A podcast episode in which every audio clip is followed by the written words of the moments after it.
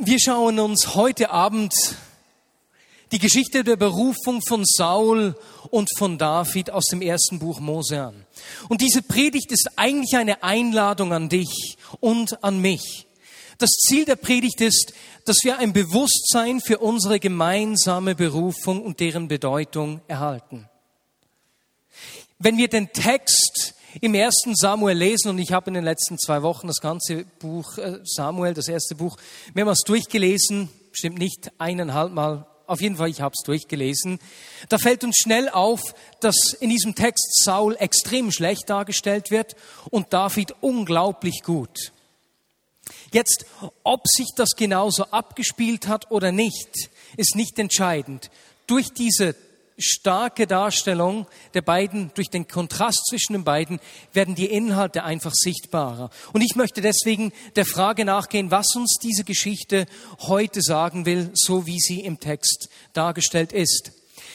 Bevor wir aber zu der Berufung von Saul und David kommen, möchte ich ein Kapitel zuvor, im Kapitel 8 beginnen. Das ist eine ganz grundlegende Aussage, die uns der Autor hier macht. In der Geschichte der Könige, die da im 1. Samuel 8 beginnt, begegnet uns Samuel als alter Mann. Seine Söhne scheinen nicht nach seinem Vorbild gekommen zu sein. Sie suchen ihr eigenes Bestes und leben nicht nach dem Vorbild ihres Vaters Samuel. Und so fordert das Volk Israel vehement einen König. Sie wollen einen König, so wie all die Völker um sie herum auch einen König haben. Und Samuel weiß, was das bedeutet. Und er wendet sich an Gott und sucht Rat bei Gott. Und Gott antwortet ihm im 1. Samuel 8, Vers 7. Samuel, hör auf die Stimme des Volkes, auf alles, was sie sagen, antwortete der Herr. Denn nicht dich weisen sie zurück, sondern mich. Sie wollen mich nicht länger als König haben.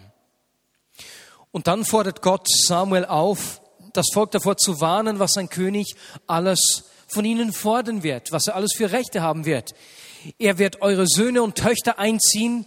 Er wird euch eure besten Weinberge und Felder nehmen vom Rest der Ernte wird er den Zehnten einfordern, auch vom Vieh, und er wird eure besten Diener für sich beanspruchen. Das wird ein König dürfen. Das Beste, was ihr habt, das wird dem König gehören. Die Aussage, die mir hier entgegenkommt als Einleitung, ist, dass Gott ihr König sein wollte. Gott wollte ihr König sein. Ein König, der sie nicht ausnutzt, sondern das Beste für sie sucht. So wie wir gesungen haben im Worship. Denn du bist der König, der die Menschen liebt. Ein König, der sie liebt. Ein König, der nicht sein eigenes Bestes sucht. Jetzt lasst uns mal ins Neue Testament gehen. Wie hat sich Jesus vorgestellt? Besser gesagt, lasst uns da beginnen als die Sterndeuter aus dem Osten gekommen sind und bei Herodes nachgefragt haben, nach wem haben sie gefragt? Wo ist denn der König der Juden, der kürzlich geboren wurde? Und dann hat am Ende der Lebenszeit von Jesus Pilatus Jesus gefragt, bist du der König der Juden, der versprochen wurde? Und Jesus sagt, du sagst es. Jesus ist der König der Könige. Er ist der rechtmäßige, versprochene und erwartete König, der alles Recht hat, dem das Beste, was wir haben, gehört. Jetzt die Frage an dich und mich. Wenn er mein König sein will, anerkenne ich seine Herrschaft. Hat Jesus wirklich das Sagen in meinem Leben? Gehört ihm mein Bestes, mein bester Anteil der Zeit, das Beste meiner Finanzen, das Beste meiner Gefühle, das Beste meiner Aufmerksamkeit? Hat er das Sagen oder will ich selbst über mein Leben bestimmen? Oder will ich einen König, wie ihn die Völker um mich herum bildlich gesehen auch haben? Diese Einleitung, die hat mich ähm, getroffen. Aber lasst uns jetzt in diese Geschichte der Berufung von Saul und von David einsteigen. Wir entdecken zwischen den beiden einige Gemeinsamkeiten. Bei beiden spricht Gott zu Samuel, geh und salbe einen Mann, den ich dir zeigen will. Samuel hat noch keine Ahnung, wen er salben wird, geht los, salbt diese Person schlussendlich und als er das macht, kommt der Heilige Geist auf den Gesalbten. In, den ersten, in der ersten von drei Erzählungen aus dem ersten Samuel 9 bis 11, wo beschrieben wird, wie Saul König wird, das hat sozusagen drei unabhängige Geschichten, lesen wir, dass dem Vater Sauls die Eselinnen entlaufen sind. Saul geht diese Eselinnen suchen und unterwegs begegnet er Samuel. Und Gott hat Samuel folgendermaßen vorbereitet. 1 Samuel 9, Vers 16. Morgen um diese Zeit werde ich einen Mann aus dem Gebiet von Benjamin zu dir senden. Salbe ihn zum Anführer meines Volkes Israel. Er wird es vor den Philistern retten, denn ich habe Erbarmen mit meinem Volk und habe seine Schreie gehört. Gott ruft Saul, weil er Erbarmen mit seinem Volk hat und ihr Schreien gehört hat. Das ist der erste Gedanke, der mich so richtig getroffen hat. Wir sehen das in der Schrift, in der Bibel immer wieder. Wenn Gott jemanden ruft, hat das mit der Hinwendung Gottes zu den Menschen zu tun. Er zeigt den Menschen seine Barmen durch die Personen, die er beruft und sendet. Ich habe euer Schreien gehört. Ich sende euch Saul. Ja, wie ist es heute, wenn Menschen um uns herum schreien? Zu Gott schreien. Morgen um diese Zeit werde ich einen Mann aus dem Gebiet von Benjamin zu dir senden. Und so wie Gott im Alten Testament hier Saul, danach auch David gesandt hat, so sendet er auch dich und mich. Ist es nicht unglaublich? Wir sind Gottes Antwort auf das Schreien der Menschen um uns herum.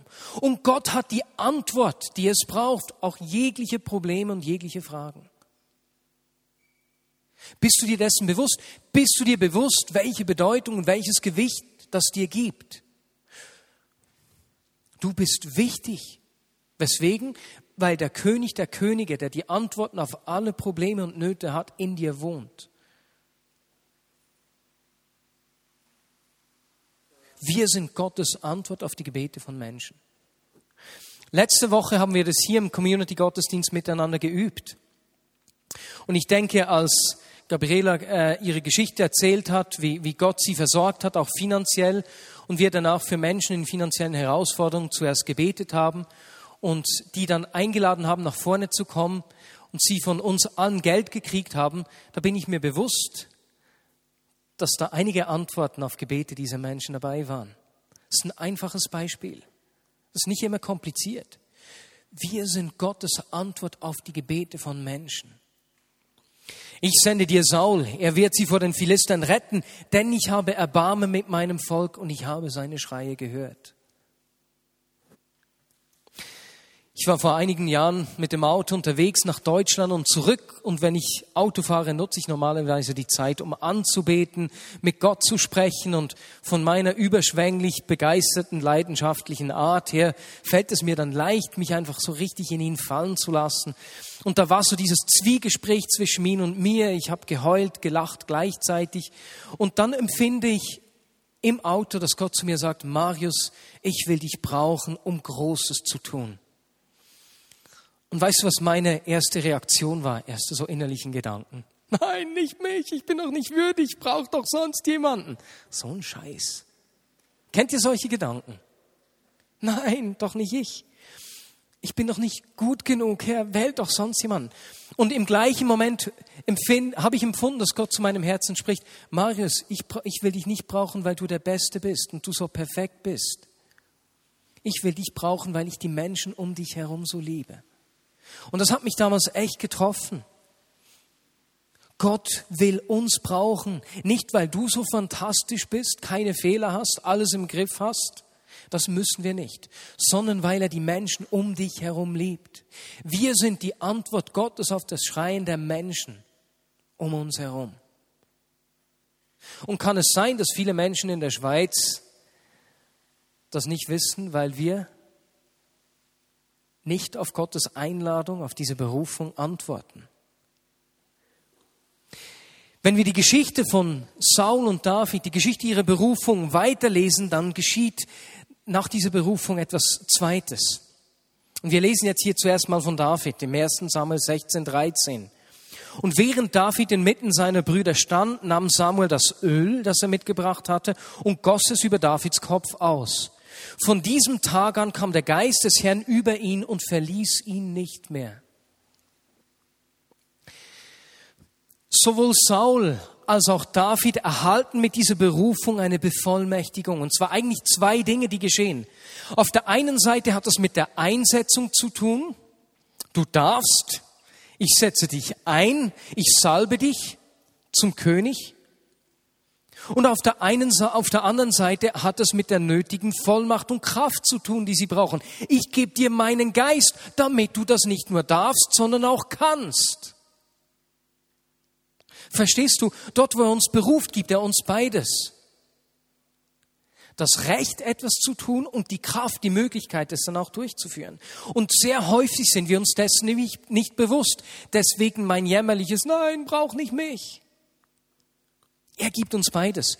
Bei Saul lesen wir im 1. Samuel 10, Verse 9 bis 10, gleich nach dieser Salbung, als Saul sich zum Gehen wandte, verwandelte Gott sein Herz und noch am selben Tag erfüllten sich alle Zeichen. Als Saul und sein Knecht Gibea erreichten, kamen ihnen die Propheten entgegen. Da kam der Geist Gottes über Saul und auch er begann mitten unter ihnen prophetisch zu reden. Dort, wo Gott uns ruft, gibt er uns die Bevollmächtigung, die wir brauchen. Saul wird gesalbt, du darfst, du bist eingesetzt und dann kommt der Geist Gottes auf ihn und verändert etwas in ihm, verwandelt sein Herz. Und wenn wir jetzt von diesem Text her ins Neue Testament gehen zum, zu Apostelgeschichte 10, 38, sehen wir, dass Paulus über Jesus das Gleiche schreibt. Apostelgeschichte 10, 38, echt so ein Vers, über den man stolpert, das ist wie so ein Stein, ein Backstein, ne? an dem kann man nicht einfach so vorbeigehen. Jesus von Nazareth wurde vom Geist, von Gott mit dem Heiligen Geist gesalbt, du darfst, und mit Kraft erfüllt und zog dann im ganzen Land umher, tat Gutes und heilte alle, die der Teufel in seiner Gewalt hatte. Denn Gott war mit ihm. Das ist nicht unglaublich. Das ist wohl einer der beeindruckendsten Verse so des Neuen Testamentes. Er wurde gesalbt, mit Kraft erfüllt und heilte alle, die der Teufel in seine Gewalt hatte. Jetzt, wer von uns hier würde sagen, dass wir Jünger von Jesus sind? Hände hoch. Weißt du, was ein Jünger ist? Jünger heißt so viel wie äh, Matthäus, ein Lernender zu sein. Einer, der lernt von jemandem. Und so lernen wir von Jesus, weil wir sind seine Jünger. Wir ahmen ihn nach. Wir schauen uns ab, wie er es gemacht hat. Wir schreiben ihm ab. Wir eifern ihm nach. Christus heißt so viel wie der Gesalbte. Mit was war er gesalbt? Logisch, mit dem Heiligen Geist, wie wir gelesen haben. Man nennt uns Christen, was so viel bedeutet wie wir sind kleine Christusse oder kleine Gesalbte.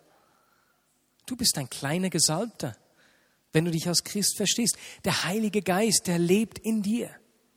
Und es ist Zeit, dass wir Nachfolger von Jesus verstehen, dass er uns einen Ruf, eine Berufung gegeben hat, Antwort auf das Schreien der Menschen zu sein, dass wir diese Berufung umarmen, uns nicht verstecken und verstehen, dass er uns mit der Berufung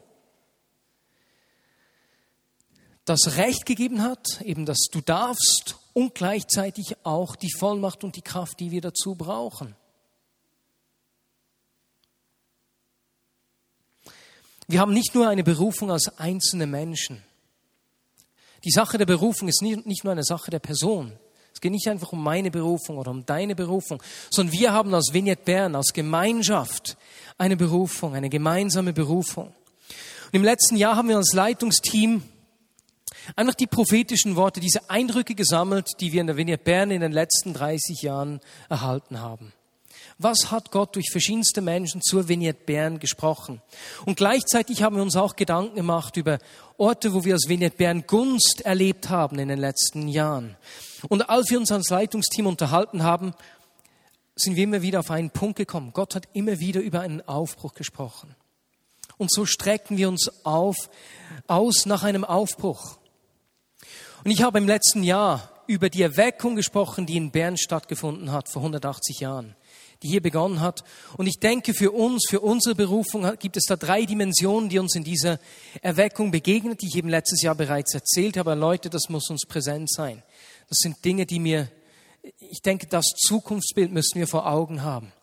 Wenn wir die Erweckung sehen, die vor 180 Jahren in Bern begonnen hat, sehen wir drei Dimensionen. Erstens, diese Erweckung hat Menschen zu Gott gezogen und Menschen in die Gemeinschaft in seinen Leib gezogen. Und unser Traum ist es, dass ein Prozent der Menschen der Agglomeration Bern zu einem lebendigen Glauben an Jesus Christus finden, in unserem Zusammensein, in der Vignette Bern. Das wären bei ungefähr 350.000 Menschen, dreieinhalbtausend.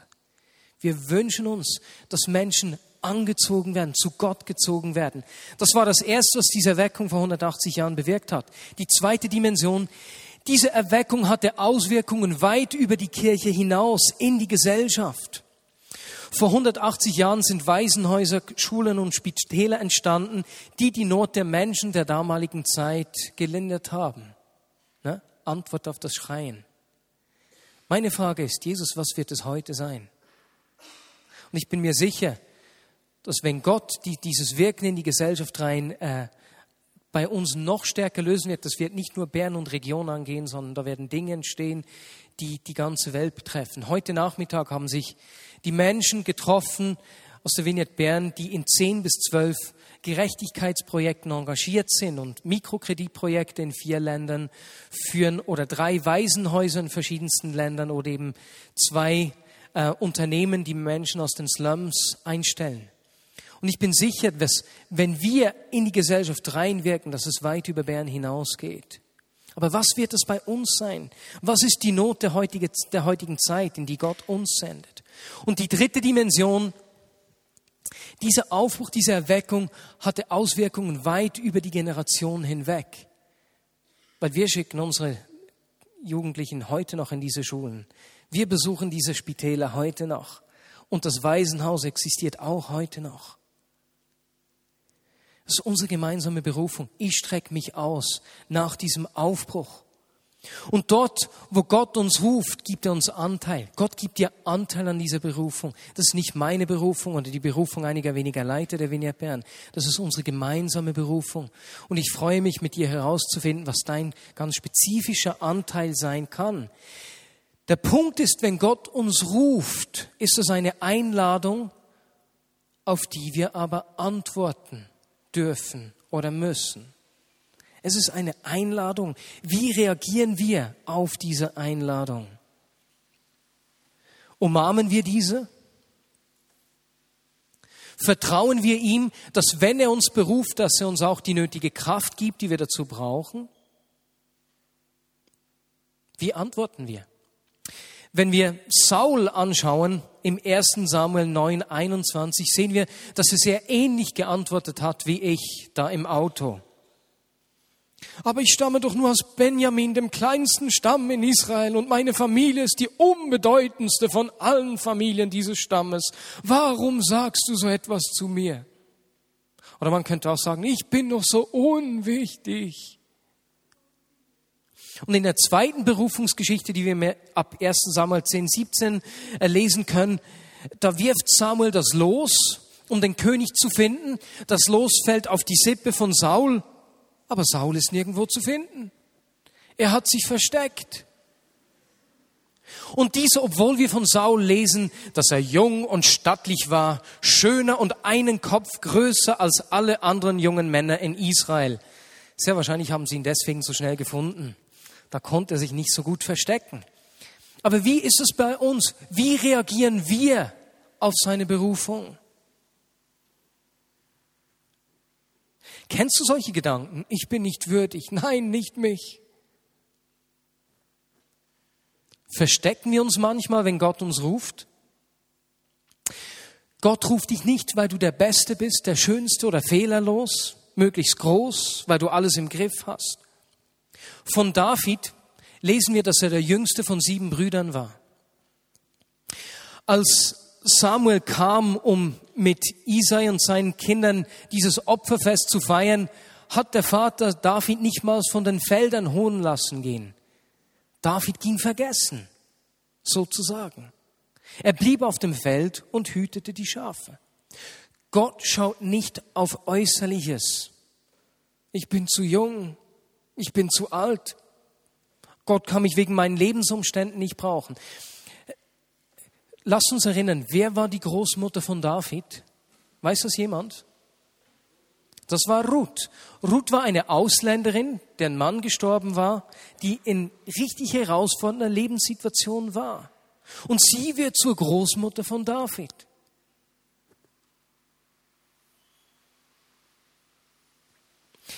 Bei meinem Erlebnis im Auto war meine Antwort auf Gottes Einladung zuerst einmal, nein Gott, nicht mich, ich bin nicht würdig, nimm sonst jemanden. So richtig pseudodemütig. Demut, Demut ist in diesem Zusammenhang etwas Wichtiges. Aber Demut heißt nicht, dass ich mich schlechter oder kleiner oder schwächer mache, als ich bin. Das Wort Demut kommt vom mittelhochdeutschen Diomorti und bedeutet so viel wie dienstwillig zu sein, die Gesinnung eines Dieners zu haben. Und genau das sehen wir bei David. Saul kam aus einer wohlhabenden Familie. David wenn wir sein Leben durchgehen und anschauen, sehen wir, dass er ein Diener war. Er wird im Alten und im Neuen Testament immer wieder Diener Gottes auch bezeichnet. Und das kommt uns aus seiner Geschichte entgegen. Er hütet die Schafe seines Vaters. Er bringt seinen Brüdern das Essen aufs Schlachtfeld. Dann kommt er an den Hof und dient zuerst Saul. Er, er spielt Harf, um ihn zu beruhigen.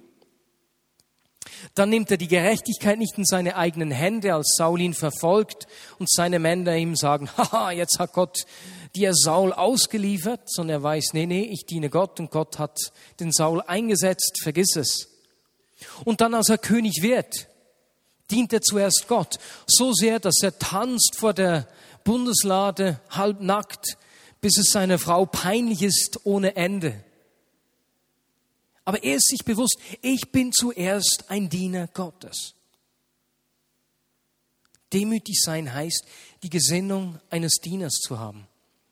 John Wimber, der Gründer der Vineyard-Bewegung, schreibt in seinem Büchlein Dienen im Reich Gottes, wie du Gottes Plan für dein Leben erkennst, gleich am Anfang. So der, der erste Text, der erste Abschnitt. Haben Sie jemals Zeiten durchgemacht, in denen Sie Gottes Absichten für Ihr Leben nicht mehr erkennen konnten? Ich schon. Es passiert mir gewöhnlich, wenn ich in meinem Dienst voll engagiert bin, aber die Quelle des Dienens aus den Augen verliere. Jesus Christus. Wenn das geschieht, erinnert mich Gott sanft, aber nachdrücklich daran, dass ich dazu berufen bin, zuerst einmal ihm zu dienen. Unsere erste Berufung ist es, Diener zu sein. Jetzt, wir haben in der Einleitung gesehen, dass Jesus der rechtmäßige König ist, dem das Beste gehört, das wir haben. Er hat das Sagen, er ist der König der Könige. Und dann begegnet uns Jesus im Neuen Testament als Diener. Jetzt, wenn wir die Sache mit Jesus und König anschauen, dann wissen wir, dass die Jünger bis kurz vor dem Tod von Jesus geglaubt haben, dass er so richtig König würde. Und sie haben sich gestritten, wer dann an seiner rechten und seiner linken Seite sitzen dürfe. Und als sich die Jünger darüber gestritten haben, meine Herren, die haben das bis zum Schluss nicht verstanden. Macht uns das nicht etwas geduldig mit uns selbst? Wenn du nicht alles gleich beim ersten Mal verstehst, bleib dran. Die Jünger haben es auch erst nach dem Tod von Jesus verstanden. Gut, wir haben heute den Heiligen Geist. Okay. Auf jeden Fall, als sie sich gestritten haben, sagt Jesus zu ihnen, Matthäus 20, Verse 26 bis 28, Ihr wisst, dass die Herrscher über die Völker sich als ihre Herren aufführen und dass die Völker die Macht der Großen zu spüren bekommen. Wer unter euch groß sein will, soll den anderen dienen. Wer unter euch der Erste sein will, soll zum Dienst an den anderen bereit sein. Denn auch der Menschensohn ist nicht gekommen, um sich dienen zu lassen, sondern um zu dienen und sein Leben als Lösegeld für viele hinzugeben. Jesus selbst ist gekommen, um zu dienen. Und dass er das nicht einfach nur in einer geistlichen Art von Dienen gemeint hat, sondern ganz praktisch, zeigt er uns spätestens, wenn er die Füße der Jünger wäscht. Jetzt, wie sieht es bei uns aus? Sind wir bereit, einander zu dienen, Menschen zu dienen? Nehmen wir diesen Aufruf von Jesus ebenso ernst wie die Christen im vierten Jahrhundert, als Kaiser Julian an heidnische Priester schrieb, die Christen kümmern sich sowohl um ihre Armen als auch um unsere. Wir müssen mehr Liebe zeigen, sonst lässt sich ihre Ausbreitung nicht mehr aufhalten. Wofür sind wir bekannt?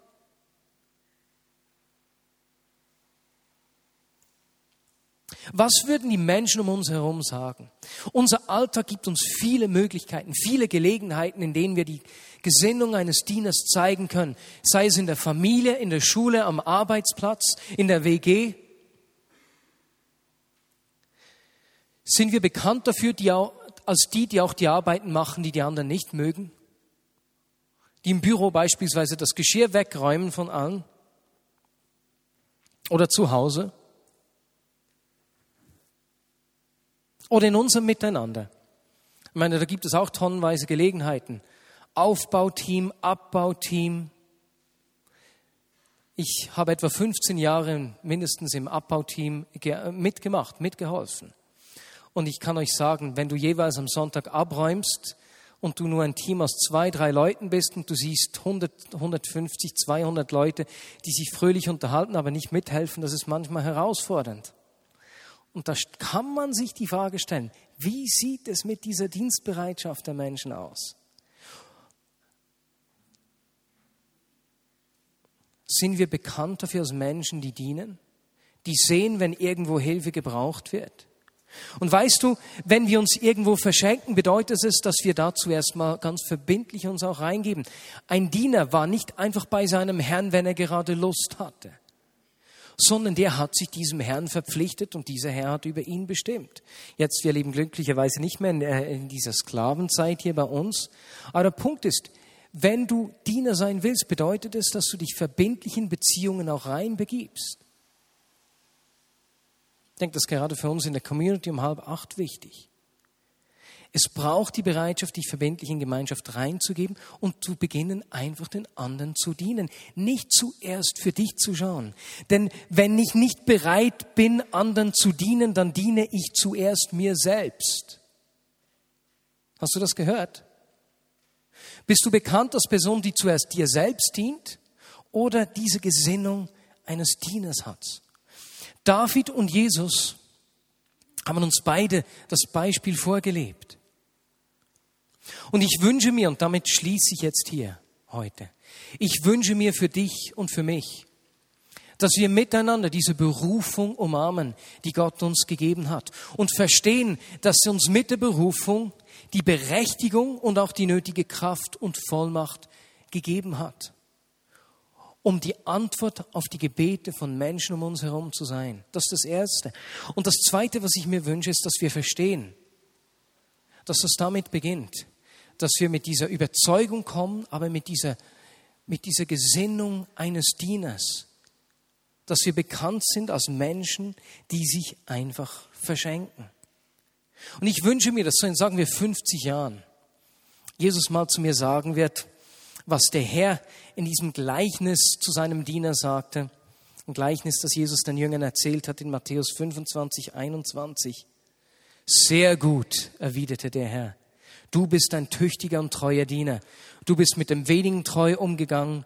Darum will ich dir viel anvertrauen. Komm herein zum Freudenfest deines Herrn. Ich will mehr. Ich will, dass diese Dinge, über die Gott zu uns gesprochen hat, Realität werden. Und ich weiß, es beginnt da, dass ich das umarme und dass ich beginne, Menschen um mir herum zu dienen und nicht zuerst mir selbst. Lass uns einfach einen Moment ruhig sein.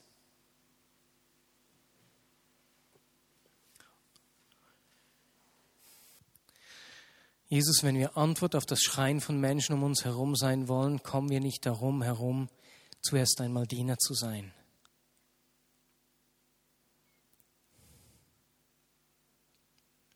So wie du zu uns als Diener gekommen bist. Du hast dich uns verschenkt. Jesus, ich wünsche mir, dass wir bekannt sind als Menschen, die sich verschenken. Menschen, die nicht zuerst sich selbst dienen. Auch Menschen, die sich nicht hinter geistlichen Floskeln verstecken, sondern ganz praktisch zupacken und Menschen helfen, wo Not am Mann ist. Und Jesus, hier im Halbacht-Gottesdienst der Vignette Bern, wo ich diesen Hunger und das Verlangen nach dir spüre, ich bitte dich, dass du uns diese Gesinnung des Dieners schenkst. Damit das, was du uns anvertraut hast, richtig weit über Bern hinaus sichtbar wird, Jesus. Jesus, ich wünsche mir, dass dieser Aufbruch nicht nur Realität wird, sondern ganz viele andere Menschen, andere Gemeinden anstecken, dass wir einen Beitrag zur Einheit und Erneuerung deines Leibes, der Kirche sein können. Und so bitte ich dich jetzt einfach aufzustehen, wenn du sagst, ja, ich, ich will die Berufung umarmen. Antwort auf das Schreien von Menschen zu sein. Gottes Antwort auf das Schreien von Menschen zu sein. Ich will im Herzen umarmen, dass er mir das Recht, die Berechtigung und die Autorität gibt. Und ich will die Gesinnung eines Dieners haben. Ich will diese Gesinnung eines Dieners haben. Und dann lasst uns einfach zum Abschluss dieses Gottesdienstes das Miteinander beten, beinahe aus Fürbitte, aus Proklamation, nicht aus Fürbitte, aus Proklamation. Jeder für sich. Auch zu Hause beim Podcast, sagt es einfach ihm. Und ich werde zum Schluss diese Zeit der Proklamation dann auch wieder abschließen. Und zu Jesus sagen wir, wir wollen diesen Aufbruch der Menschen zu dir zieht, der in die Gesellschaft hineinwirkt über Generationen hinweg. Brauche du uns dazu. Amen.